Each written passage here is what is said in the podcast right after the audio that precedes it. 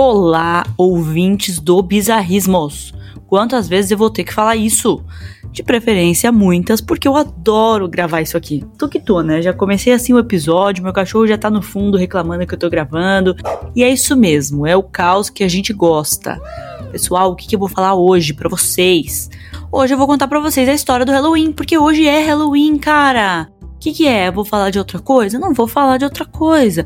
Ontem teve uma puta decisão tomada na história desse país? Teve! Mas, enquanto estou gravando isso, eu não sei qual foi a decisão, então eu não vou falar sobre isso. Eu vou falar sobre a história do Halloween para vocês. Podem comemorar, muita alegria, um avião passando, criança chorando e os doces e travessuras rolando. Então vamos lá, né? Contar para vocês, né, a história do Halloween, mas eu vou contar da data mesmo, tá? Da comemoração e tal, não da trilogia lá que tá no cinema e eu tô fingindo que eu tô desdenhando, mas eu vou amanhã no cinema assistir, porque eu adoro, né? Vocês já devem saber a esse ponto. Mas vamos lá. Galera, de onde veio a comemoração do Halloween? Ah, é uma coisa lá dos Estados Unidos. Pronto, acabou a história. Não, está errado. Isso está errado. Anota o que eu tô falando. Ao contrário do que muitos pensam e saem militando por aí de eu não vou seguir a cultura do Zewa. Galera, o Halloween não começou nos Estados Unidos. Não, não, não. Começou nas comunidades celtas na Europa, mais especificamente na Irlanda. Nessa época do ano, lá para outubro, né, começo de novembro, os celtas irlandeses comemoravam o quê? O fim do verão e da época de colheitas deles, né? E aí, essas festividades, né, essas comemorações tinham um nome. E o nome era Samhain, Samhain, sei lá, não sei falar isso, porque eu não sou celta, tô brincando, eu não sei falar por outras razões. Mas o que, que era esse festival de Samhain aí? Ele durava em torno de três noites, e aí era nessa passagem aí que eles comemoravam a virada do ano celta ali, em 1 de novembro. E era um combo de feriados ali, comemorações, acabou o verão, acabou a colheita, enfim. E aí eles falam, quem? Eles quem? O Google fala que os celtas acreditavam que nessas comemorações a fronteira entre o mundo dos mortos e dos vivos ficava aberta. Então, o nosso mundo aqui dos vivos, né? Quem estiver no mundo dos mortos, não é para estar tá ouvindo esse podcast, mas tudo bem, você pode ouvir. É, e aí falavam que assim, o nosso mundo aqui ficava cheio de espírito da galera que já tinha morrido e viu o portal aberto e passou pra cá. Mas é engraçado que pro mundo deles, por uma noite, ninguém queria passar, né? Fala, ó, oh, deixa eu ir lá ver o que, que tá acontecendo. Não, ninguém vai, só a galera que vem pra cá. É a superlotação. E aí, a galera acreditava tanto nisso que, galera, os celtas acreditavam tanto nisso que eles deixavam, tipo, comida pros fantasmas fantasmas lá, tipo, ah, puta, a pessoa morava aqui nessa casa, era meu primo, meu parente, ou sei lá, pessoa que morou aqui. E vai que ele volta para casa, né, atravessa o portal aqui nessa época de comemorações, e volta para casa e tem que ter alguma coisa para ele não ficar raivoso. E aí eles colocavam o quê? Comida para os espíritos que estivessem voltando. E aí falam também, né, que os vivos ficavam lá nas festas e tal, tipo, super disfarçados, assim, de mortos. Por quê? Para enganar os espíritos que quisessem vir fazer mal para eles ou possuí-los e tal. Então eles botavam aquela roupinha de morto-vivo e falavam: Hum, será que eu tô morto? Será que eu tô vivo? Nem eu sei. Quiçá você saberá. E aí eles também ficavam fazendo umas coisas estranhas, né? Opa! Ficavam fazendo umas coisas estranhas nesses festivais, bizarras assim, mas um bizarro negativo, tá? Eles ficavam fazendo sacrifício de animais, porque nesse festival eles acreditavam que diversos deuses estavam sendo prestigiados ali naquele momento e que esses sacrifícios eram um agradinho para eles. Ah, Deus, eu adoro você, então é por isso eu vou matar aqui um coelho como uma forma de agradecimento. E aí, enfim, era um festival marcado por bastante fogueira abundância de comida, porque era a época lá do fim das colheitas, né? Então eles estavam lá bonados de sementes e eles faziam várias coisas, tipo, tem relatos de que nessa época eles já tinham aquelas práticas de tipo, ah, tem um balde com água e eu vou pegar uma maçã com a boca, e enfim. Outra coisa que acontecia bastante nesse festival era a galera fazer ritual, falava que tava prevendo a morte das pessoas, e era tudo relacionado com comida também. Então, ah, puxou aqui o pezinho do brócolis e veio dois, você vai morrer. Veio um, também vai morrer. Eu só não sei quando.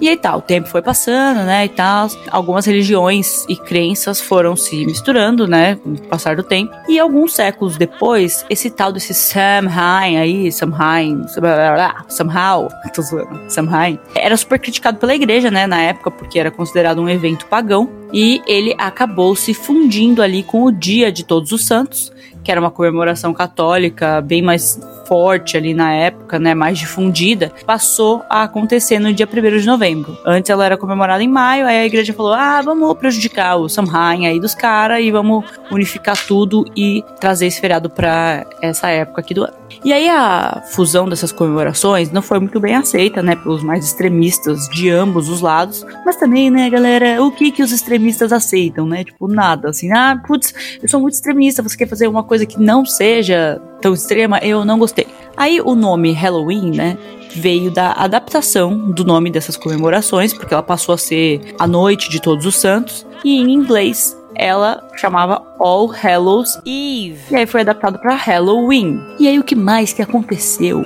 Muitas das práticas ali do finado Samhain lá que, né, a galera falou: "Ai, vamos, vamos juntar aqui". Aí, tipo, vira 90% uma outra coisa e 10% o que ele era. E aí foram caindo, né, essas práticas. O Samhain foi deixando de ter assim alguns dos rituais deles, né? Só que teve uma prática que permaneceu assim até hoje tá aí. Na verdade, duas práticas. A prática de se disfarçar e de pegar comida na casa dos outros. Mas é claro que quando eu tô falando que eles se disfarçam aqui, eles não ficavam disfarçados de enfermeira colegial, gótica, gostosa, mas tudo bem, né? A gente vai adaptando ali as nossas fantasias. E aí o que aconteceu? No século XIX, tem um avião passando aqui. No século XIX, teve a imigração em massa lá do pessoal para os Estados Unidos e foi a porta de entrada para essa tradição na terra do tio Sam, né?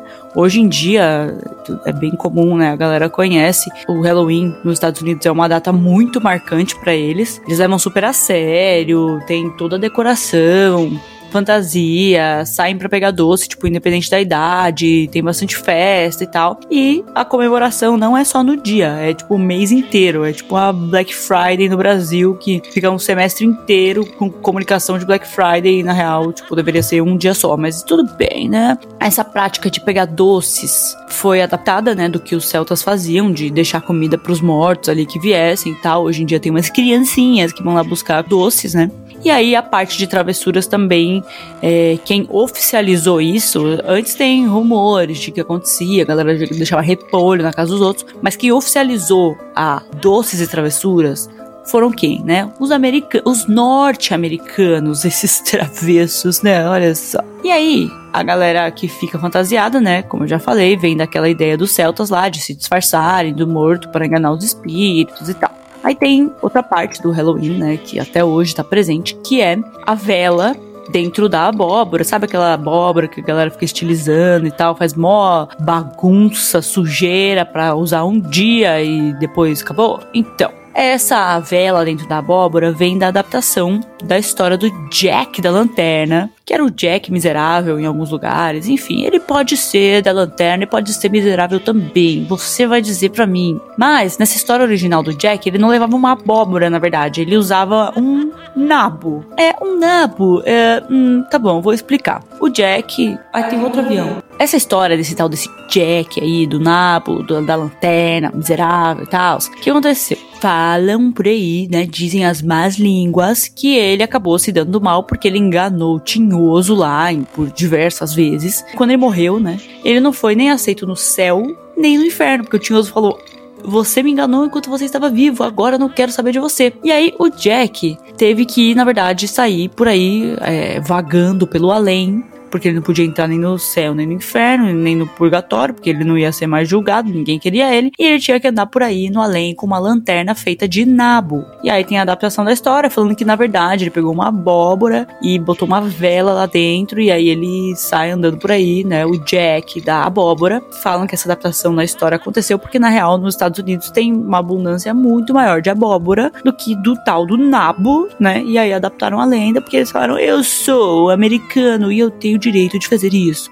Também aproveitando aqui, quem quiser escutar histórias que envolvam esse Jack, enfim, sem dar muitos spoilers, né, aqui, vai escutar o episódio que eu participei como convidada lá no episódio, lá no, blá, blá, blá, lá no podcast toda sexta-feira 13, numa vertente nova cristão de contar casos, né, na verdade, contar contos. Tudo bem, Carolina, você quer gravar podcast, mas você não sabe falar. E, enfim, é, eles estão contando contos lá, eu participei, eu emprestei a minha voz para que vocês vissem uma, uma atuação, uma dublagem perfeita acontecer. O primeiro conto que eles estão divulgando tem relação com essa história do Jack. Ok. Enfim, que mais? Que mais, Carol? Carol, você tá falando de Halloween, mas o que mais que foi adaptado? O povo está clamando, eles precisam saber. Tem umas teorias, aí aqui é papo sério entre nós, hein? Algumas teorias tem uma, um avião passando aqui. Algumas teorias falam que as bruxas, eu não acredito nas bruxas, né? Mas que elas existem, elas existem. É um famoso ditado esse aí. Como assim, né? Uma, uma forma ali de disfarce e tal nessa noite, porque era tipo o dia das bruxas, né, e tal, enfim, aí elas ficavam muito visadas e elas tinham que se disfarçar. Elas acabavam se transformando em gatos pretos nessa data, para que elas não fossem queimadas e tal. E aí tem outras pessoas, né, que falam que na real os mortos que saíam na noite do Halloween, porque tava o portal aberto lá, eles que eram os gatos pretos porque eles possuíam esses gatos porque eles não conseguiam andar pela terra, vagar por aí sem um, um corpo. E aí eles possuíam gatos pretos. E aí, por isso, né, encontrar um gato preto era sinal de azar, porque ele provavelmente estava possuído não pelo ritmo ragatanga, e sim por um espírito que só sairia por algum período lá no portal que estava aberto. E aí tem outras teorias também de por que, que o gato preto supostamente dá azar.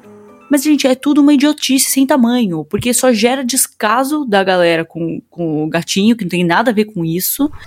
E o azar, na real, é do gato de ter que conviver com gente tosca que acredita nesse bagulho. Então eu falei mesmo. Se você não gostou, faz o seguinte: doa dinheiro pra uma ONG de animais e faz alguma coisa a respeito, sabe? Ao invés de ficar aqui me criticando porque eu defendi o gato preto, tá? Tá bom? E aí o que mais? Galera, as cores, né, do Halloween. Cores laranja, preto, roxo. Não foi que a pessoa virou e falou assim: hum, alguém sorteia uma, uma cor aí? Primeira cor, laranja, bingo. Não. Caralho, tem um avião de novo. Hoje é o dia do avião. Foi embora, obrigado, seu piloto. É, o que aconteceu? As cores, né? Laranja, preto, roxo. Não foi escolhido, né? Tipo, oh, putz, que coisa, foi o acaso vai me proteger enquanto eu estiver distraído. Não.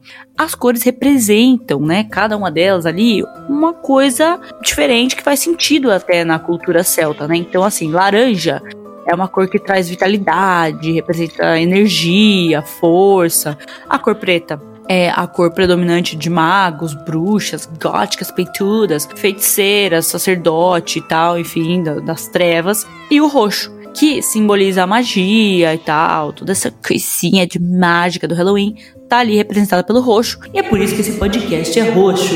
Brincadeira, gente. Tem uma explicação para isso, mas se você me fizer um pix, eu te conto, senão você vai ficar aí no mistério. Falam também que em 1964, ah, isso aí já é lenda urbana, tá, galera? Mas assim, é só para dar aquela incrementada no roteiro. Falam que, tipo assim, o Halloween, na verdade, ele foi se modificando, né, com o tempo, tem todos essas, esses traços da cultura celta ainda presentes honrando aí as raízes né, do, do projeto, mas falam que lá em 1964, uma dona de casa de Nova York chamada Ellen decidiu distribuir coisas que não eram doces pra galera, é, que ela falava, hum, acho que você tá velha demais para vir aqui buscar doce na minha casa e tem mais um avião passando, não é possível que a cada dois minutos vai passar um avião em cima desse prédio. E o que, que a, dona Ellen tava passando para as pessoas? Ela entregava, tipo, biscoito para cachorro, inseticida, é, palha de aço, umas coisas que, tipo, mano, que? Como que você tava dando inseticida para as pessoas? Nada faz sentido, mas se tá na internet a gente vai contar aqui para vocês. E ela falava: ah, essa criança tá muito velha para ficar aqui brincando, então eu vou fazer isso aí de entregar coisas não convencionais. E aí, né, começaram lendas urbanas de que tinha maçã recheada com a lâmina de barbear, tinha doce com veneno ou drogas. Peraí, né? Se bem que se for pensar, uma coisa é doce e outra coisa é travessura aí. Mas, enfim, tinha esse perigo aí. Pra gente finalizar aqui, na versão brasileira Herbert Richards da comemoração, a gente tem o dia do Saci, que foi o que? Foi introduzido no Brasil oficialmente em 2003. Claro que antes disso já tinha coisa de Halloween, no dia 31 de outubro e tal. Tipo, não foi, ah, em 2003 nasceu o Dia das Bruxas no Brasil, não é isso. Ainda mais porque, né, foi o dia do Saci que eles implementaram. Mas isso veio como? Veio como uma forma de prestigiarmos o nosso próprio folclore. E então, quando colocaram o dia do Saci, foi meio que uma forma da gente ter esse dia, entre aspas, macabro, né, aqui no Brasil, mas lembrar ele, marcar ele como um dia do Saci. Cada vez mais acontece aqui no Brasil, que é tipo, muita gente tem essa repulsa, assim, com o Halloween, porque ficam criticando que a gente faz as coisas por influência da cultura norte-americana. Além disso, aqui no Brasil, né, tem uma forte cultura cristã e hoje em dia tem muitas religiões, né, mas enfim, que acaba se opondo a esse tipo de comemoração porque ela tá carregada de elementos eu não sei falar, eu não sei falar muita coisa, depois que eu só percebi isso depois que comecei a gravar podcast, mas tem muita coisa pagã, né? Nessa data querida. Então a galera acaba tendo essa repulsa. Mas assim, se for no sentido de, putz, vamos valorizar a nossa cultura, eu super acho legal a gente ter, tipo, isso, esse movimento de, tipo, meu, vamos parar de ficar olhando só lá pra fora, só do que vem de fora e blá blá blá. Mas se for por questões religiosas, aí pelo amor de Deus, galera, vamos pegar doce na casa dos outros. Só conversa de bar aqui entre nós. Eu cresci num bairro, né, que o pessoal comemorava muito o Halloween. Tipo, tinha festinha de Halloween sempre, casas, né, decoradas. Era bem legal. Tipo, eu tive uma infância com bastante coisa assim de Halloween. Então, para mim sempre foi uma data que fez muita diferença. Eu gostava muito na escola tinha festinha de Halloween, enfim. Então eu cresci com isso muito presente, assim. E foi só depois de adulta que eu fui ver que era uma comemoração do exterior, né? Enfim, depois que eu fui tomar consciência disso. Mas eu acho uma data legal, eu adoro é, Halloween, filmes de terror, todas essas coisas. Então, né, não é à toa que eu estou fazendo o outubro bizarro aqui nesse podcast. E é isso, gente. Episódio super rápido para vocês. Aquele momento pra você falar assim, cara, vem conhecer esse podcast. Esse episódio foi rápido. E aí, quem sabe, vocês não trazem mais pessoas aqui e a gente continua lançando coisas para vocês. Muito obrigada pela participação de vocês, que foi, no caso, ouvir o podcast.